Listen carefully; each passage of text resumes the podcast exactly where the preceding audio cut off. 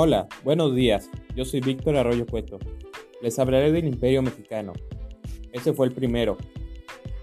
Empezó cuando Iturbide se coronó a sí mismo emperador de todo México. Para lograrlo manipuló las circunstancias y aprovechó los conocimientos del país para que los militares lo apoyaran.